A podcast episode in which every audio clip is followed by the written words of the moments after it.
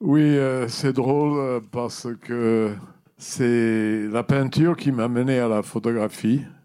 J'avais fait une exposition à, Milan, Milano, et j'ai rencontré un architecte euh, d'avant-garde qui aimait bien ce que je faisais et il m'a fait une proposition.